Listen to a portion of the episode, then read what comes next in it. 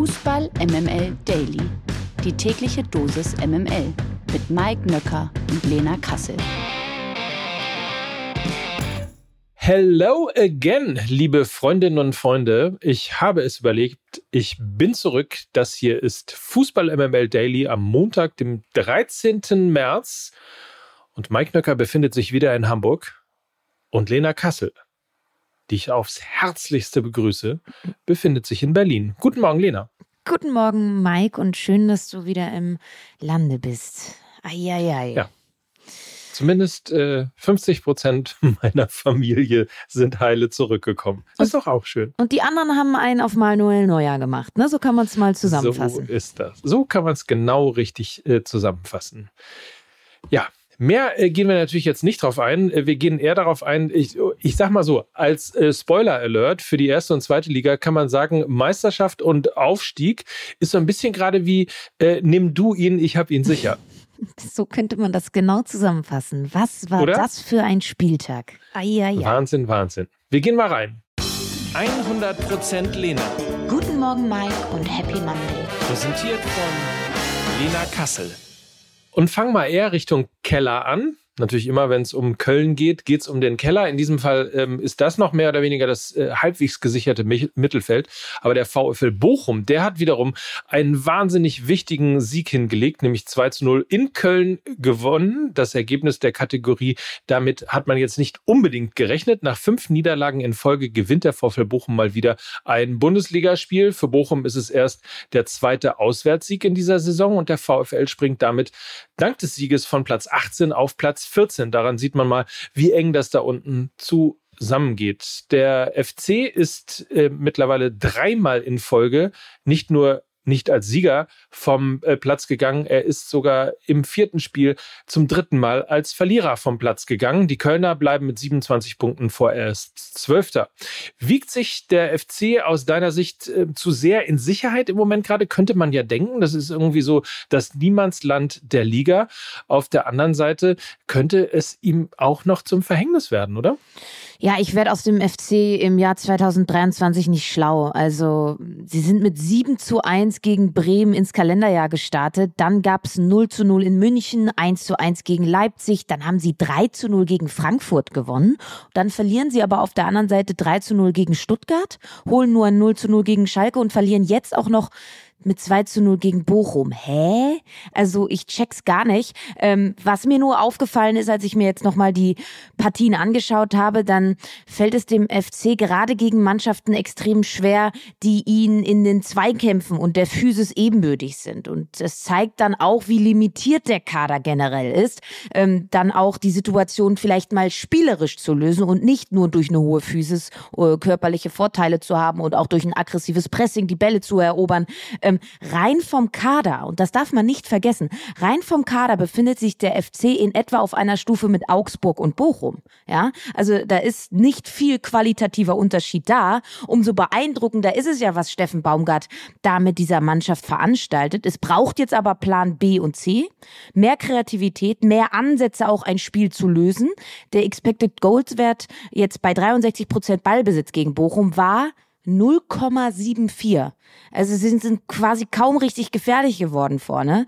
Ich glaube auch nur ein Torschuss ähm, in, in diesen 90 Minuten. Ähm, das ist einfach zu wenig. Und sie haben mit Tigges und Selke eigentlich die prädestinierten Spieler da vorne drin, um diesen flankenlastigen Spielstil vom Baumgart auch zu verwerten. Sie tun es aktuell aber nicht. Dann haben sie vielleicht noch zwei, drei andere Optionen im Kader, wie sie zum Torerfolg kommen könnten. Das wäre zum einen mit Marc Uth, der einen sehr, sehr guten Schuss hat aus einer zentraleren Position, der ist aber aktuell verletzt. Dann haben sie eventuell noch so einen Spieler wie Jan Thielmann, mit dem du richtig, richtig gut kontern kannst, der ist auch verletzt. Und dann bist du halt im Kader sehr, sehr limitiert. Das gehört einfach zur Wahrheit dazu. Ich glaube nicht, dass sie sich, ähm, dass sie, dass sie im Niemandsland der Tabelle feststecken. Ich würde sogar sagen, sie sind mittendrin im Abstiegskampf. Also äh, sie spielen jetzt noch gegen Dortmund, Gladbach, Augsburg und Mainz. Ich befürchte, da wird, wenn überhaupt nur was gegen Gladbach gehen, ja dann auch noch ein bisschen Derby-Charakter. Gegen die anderen Mannschaften wird's extrem schwer. Extrem, extrem schwer. Und ähm, ja, Bochum noch kurz, ne, haben ähm, ein, ein Abstiegskampfspiel wie aus dem Lehrbuch gezeigt. Ne? Also zwei Standardtore, richtig räudig gespielt, Ruhrpott-Fußball. Und habe ich so überhaupt nicht erwartet. Du hast es ja auch angesprochen. Also überhaupt nicht ja. erwartet wir haben ja am Freitag noch drüber ja. gesprochen und habe ich ja gesagt, irgendwie, wir haben ja wirklich bei MML ähm, Underdog-Herzen für den VfL Bochum ja. übrig und ähm, machen uns natürlich große Sorgen und bei Köln, ich habe mit nichts gerechnet und es macht Puff und äh, plötzlich ist äh, der VfL Bochum wieder 14. Und du hast natürlich völlig recht, ähm, 27 Punkte hat der erste FC Köln Platz 12. Das klingt irgendwie ganz okay, aber es sind dann eben auf den VfL Bochum als 14. eben nur tatsächlich äh, fünf Punkte und dementsprechend kann das relativ schnell äh, aufgebraucht sein. Und dann sind es halt eben auch nur sieben auf den Relegationsplatz und oder auch sieben auf den 17. Und puff, steckst du unten richtig drin. Also ähm, so langsam mal aufwachen, würde ich sagen ja, FC. Und ist ja irre, ne? Es scheint ja überhaupt nicht klar zu sein, und das hat dieser Spieltag auch gezeigt, wer nur im Ansatz in die zweite Liga muss. Also das war ja. die letzten Jahre ja immer anders, oder? Da gab es doch Mannschaften wie Fürth, Bielefeld und auch Schalke, die waren weit abgeschlagen auf dem letzten Platz. Jetzt ist alles komplett offen. Man hat absolut keine Ahnung, wer in diese zweite Liga geht. Es ist Wahnsinn, hm. habe ich so lange nicht mehr erlebt.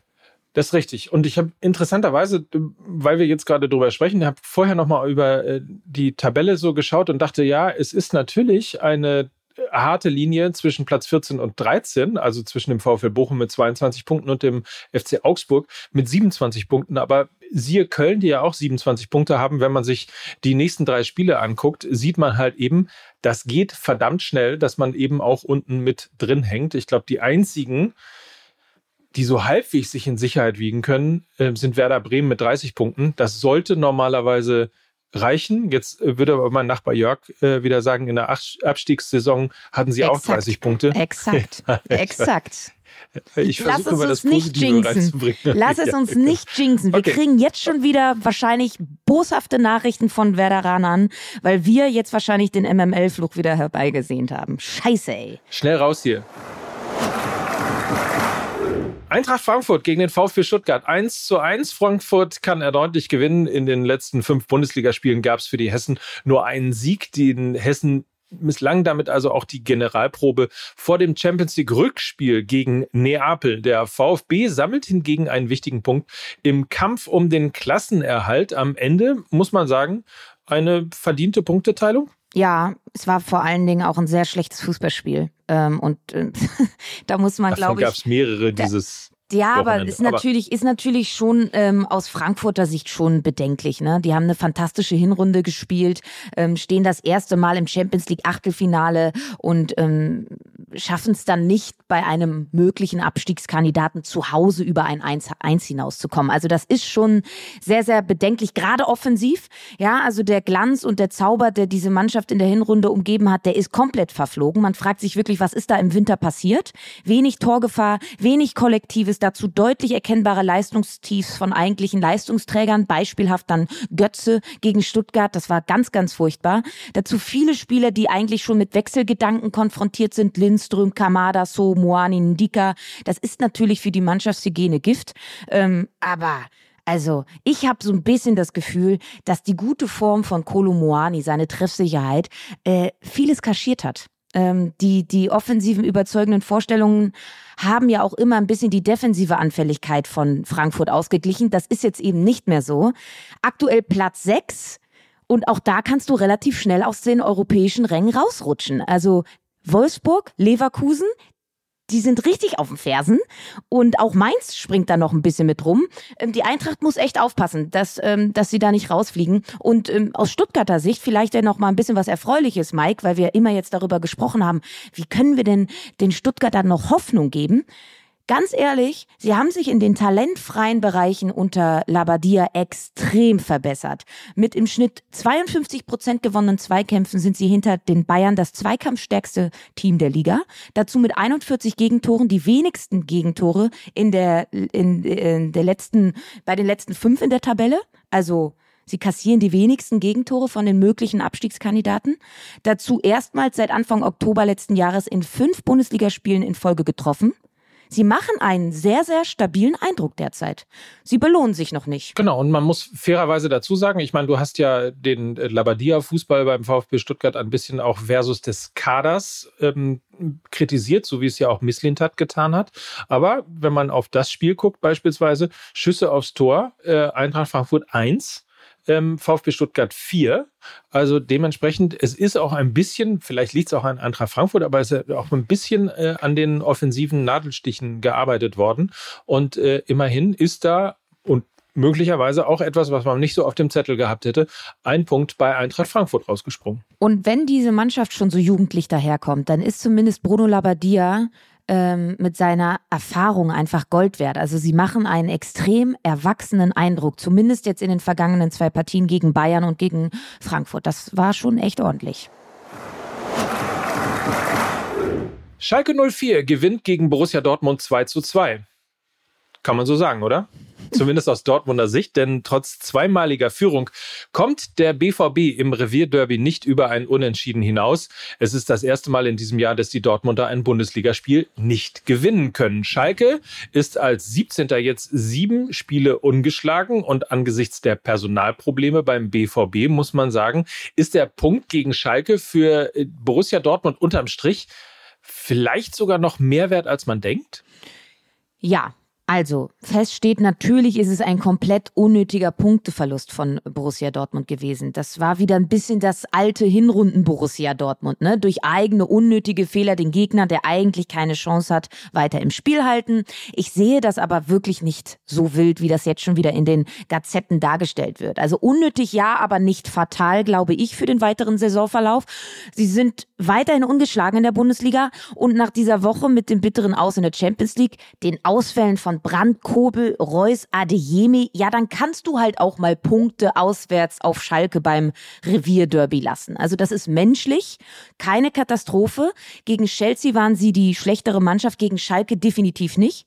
Schalke kam über Kampf, den zwölften Mann und zwei unnötige Fehler von Dortmund zu dem Punkt. Nicht, weil sie eine gute Leistung gezeigt haben. Und ähm, der BVB über weite Strecken der Partie die klar bessere Mannschaft. Dortmund hat es aber verpasst, das dritte Tor zu machen. Das ist einfach so. Und da sieht man dann auch, was, was auf Schalke möglich ist mit dem zwölften Mann. Ja, das Stadion hat gebrannt.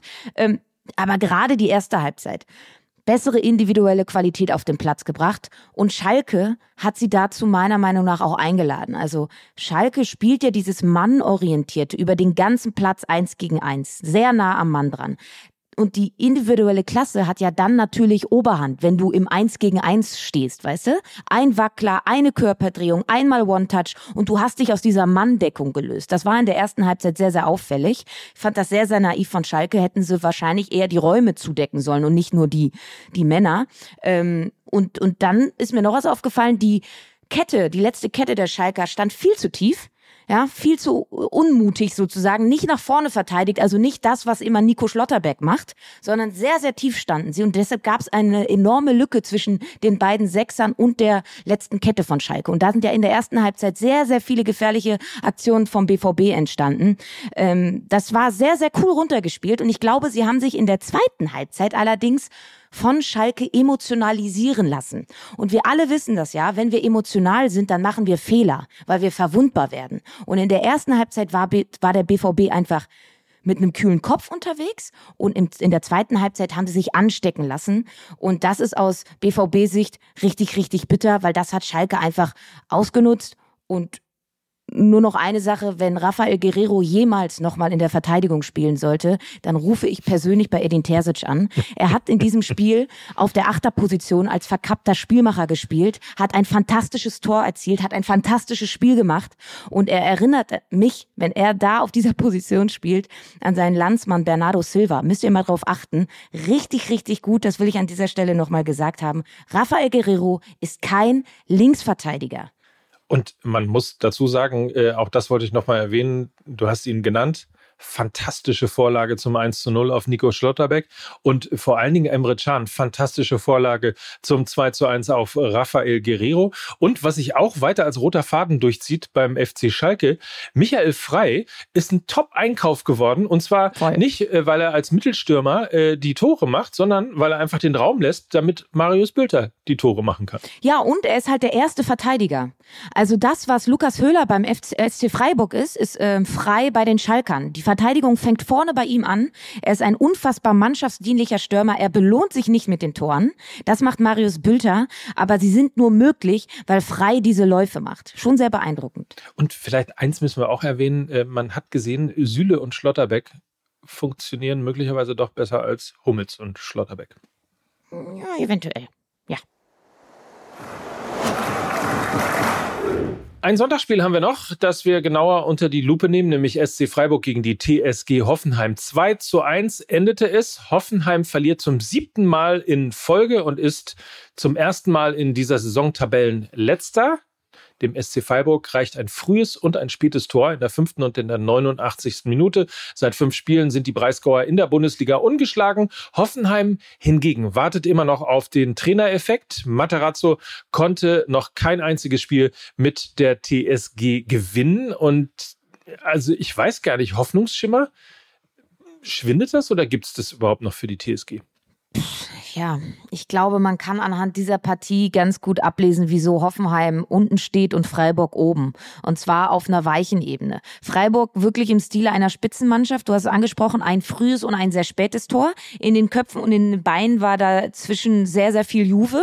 Also wenig guter Fußball, ähm, aber eben eine brutale Effektivität, abgezockt ohne Ende und wenig Aufwand, hoher Ertrag. Und was die Freiburger im Stile einer Spitzenmannschaft auf der einen Seite tun, ja, das machen die Hoffenheimer im Stile einer Mannschaft, die unten drin steht, auf der anderen Seite. Viel Aufwand, geringer Ertrag, eigentlich eine engagierte Leistung, mindestens auf Augenhöhe agiert, stark verbessert auch im Vergleich zum Mainz-Spiel, aber die letzte Konsequenz, die letzte Konzentriertheit, um so ein enges Spiel dann auch mal für sich zu entscheiden, die fehlte in den wichtigen Phasen dieser Partie, also am Anfang und am Ende. Ähm, in, der, in der 84. Minute bekommen sie diese dämliche gelb-rote Karte wegen Ball wegschlagen. Unfassbar das unnötig. Das muss man auch mal bringen in das, der Situation. Das musst du in der Situation auch erstmal bringen. In der 89. Minute kassieren sie dann in Unterzahl das Siegtor. Ja, also stabile Freiburger und sehr fragile Hoffenheimer. Und ich habe mir noch mal die letzten Partien angeschaut von der TSG. Die sind ja alle sehr, sehr eng verlaufen. 1-0 gegen Augsburg verloren, 1-0 gegen Dortmund verloren, 1-0 gegen Mainz verloren und gestern dann das 2-1 gegen Freiburg. Die Partien hätten auch alle zugunsten von Hoffenheim ausfallen können, aber es fehlt die volle Konzentration über die 90 Minuten. Paradebeispiel die 84. Minute gestern, Ojan Kabak. Ähm, das zeigt dann, glaube ich, aber auch, wie hoch der Druck ähm, bei der Mannschaft ist, ja, und wie ungewohnt die Situation für die Hoffenheimer ist, da unten im Abstiegskampf. Da fehlt das Selbstverständnis, das hat das Spiel dann gestern auch gezeigt und ich sag mal so, es erinnert vieles. Auch an die Abstiegssaison von Schalke, wo man ja auch gesagt hat, der Kader ist eigentlich zu gut, um abzusteigen. Sie sind individuell eigentlich zu gut. Und die Mannschaft, die wirkt sehr verunsichert ähm, obwohl sie eigentlich individuell besser sind. Und der Trainereffekt, der ist komplett verpufft. Ne? Und, äh, Aber du hast es gerade angesprochen, also es ist sehr eng. Ähm, alle Spiele sehr eng. Gegen Dortmund habe ich sie in Teilen sogar besser gesehen als, Voll, den, äh, als den, BVB. Ja. Und ähm, vielleicht braucht es dann halt nur diesen einen Knipser, ne? diesen einen Schalter, der mal umgelegt wird. Vielleicht ja schon am ähm, nächsten Spieltag. Dann geht es nämlich zu Hause gegen Hertha und das ist äh, auch so ein Do-or-Die-Spiel. Ähm, da könntest du dann wirklich jetzt mal, also zumindest mal den Trainereffekt rausholen. Also wenn das Spiel verloren geht, dann werden sie einen Feuerwehrmann holen. Die Frage ist nur wen. Achim Bayerlotzer, Florian Kofeld, Markus Gisdol? Schreibt's mal in die Kommentare. Wir werden es verfolgen. Wenn das Spiel verloren geht, dann brennt der Baum. Die weiteren Ergebnisse, äh, der Baum brennt natürlich äh, jetzt bei uns auch wieder, weil wir nicht explizit auf FC Bayern gegen den FC Augsburg eingegangen sind. Nur so viel, 5 zu 3 endete das Spiel. RB Leipzig gegen Borussia Mönchengladbach 3 zu 0. Hertha gegen Mainz endete 1 zu 1. Werder Bremen unterlag Leverkusen mit 2 zu 3 und Wolfsburg und Union, die trennten sich 1 zu 1. In der zweiten sieht man besser. Der FC St. Pauli hat am Wochenende zum siebten Mal in Folge gewonnen. Hm? Auf ja. der Rückrundentabelle Platz 1 äh, und hat äh, ganz nonchalant mal äh, soeben einen neuen Vereinsrekord aufgestellt. Das kann man ja dann auch einfach mal so machen. Mit 2 zu 1 gewannen nämlich die Kiezkicker am Samstag gegen Kräuter Fürth. Noch nie gewann der FC St. Pauli in der zweiten Liga. Siebenmal hintereinander. St. Pauli bleibt mit 38 Punkten siebter. Sag mal, geht da denn noch was in Richtung Aufstieg? Was? Das ist eine sehr, sehr gute Frage. Insofern, ich würde natürlich immer sagen nein, ähm, weil es einfach viel zu weit weg ist. Auf der anderen Seite äh, muss man sagen, und ich meine, hier in der zweiten Liga ist dieses äh, Aufstieg, nimm du ihn, ich hab ihn sicher. Äh, also nichts ist deutlicher geworden äh, als das, denn weniger gut lief das Wochenende für das Spitzentrio der zweiten Liga. Tabellenführer Darmstadt verlor bei Arminia Bielefeld mit 3 zu 1. Bei Arminia Bielefeld, muss man auch mal sagen. Und auch der HSV HSV, der verlor und zwar 2 zu 4 gegen den KSC. Der Tabellendritte aus Heidenheim wiederum kam gegen Fortuna Düsseldorf nicht über ein 1 zu 1 hinaus. Und um jetzt deine Frage zu beantworten, ob da in irgendeiner Art und Weise noch was geht oder was gehen könnte, der FC St. Pauli ist mit 38 Punkten siebter und äh, damit nur noch neun Punkte hinter dem dritten, dem ersten FC Heidenheim und zehn Punkte hinter dem zweiten, dem Hamburger Sportverein. Man muss dazu sagen, äh, gegen den HSV unter anderem wird noch gespielt. Also. Mike. Aber trotzdem. Wir wissen es doch. Sobald die Vöglein anfangen zu äh, zwitschern und die ersten kleinen Blümchen das Licht der Welt erblicken, ja, dann verzieht sich der HSV aus dem Aufstiegsrennen in etwa so wie Homer Simpson in die Hecke. Es ist nicht mehr viel dann da. Ich bleibe dabei, dieses Jahr macht's der HSV. Aber warten wir ab. Und nein, das ist nicht böse gemeint. Nein, es ist nicht der MML-Fluch. Ich glaube, dieses Jahr ist es wirklich soweit. Schauen wir auf Kaiserslautern gegen Sandhausen. Die spielen 1 zu 1. Auch nicht unwichtig für den FC St. Pauli. Genauso wie Magdeburg gegen Paderborn 0 zu 0 spielt. Nürnberg schlägt Braunschweig mit 2 zu 0. Hannover und Rostock trennen sich 1 zu 1. Und Holstein Kiel unterliegt Jan Regensburg mit 1 zu 2. Weiber, immer Weiber. Der VfL Wolfsburg ist zurück in der Erfolgsspur. Nach der Niederlage am vergangenen Wochenende feierten die Wölfinnen einen deutlichen 4 zu 1 Sieg bei Bayer Leverkusen. Auch die Verfolgerinnen aus München waren erfolgreich. Der FC Bayern feierte einen 4 zu 0 Heimerfolg gegen den MSV Duisburg. Der Abstand zwischen Tabellenführer Wolfsburg und den Münchnerinnen beträgt also weiter nur zwei Punkte. Das direkte Duell gibt's in zwei Wochen. Der Blick aufs Nationalteam.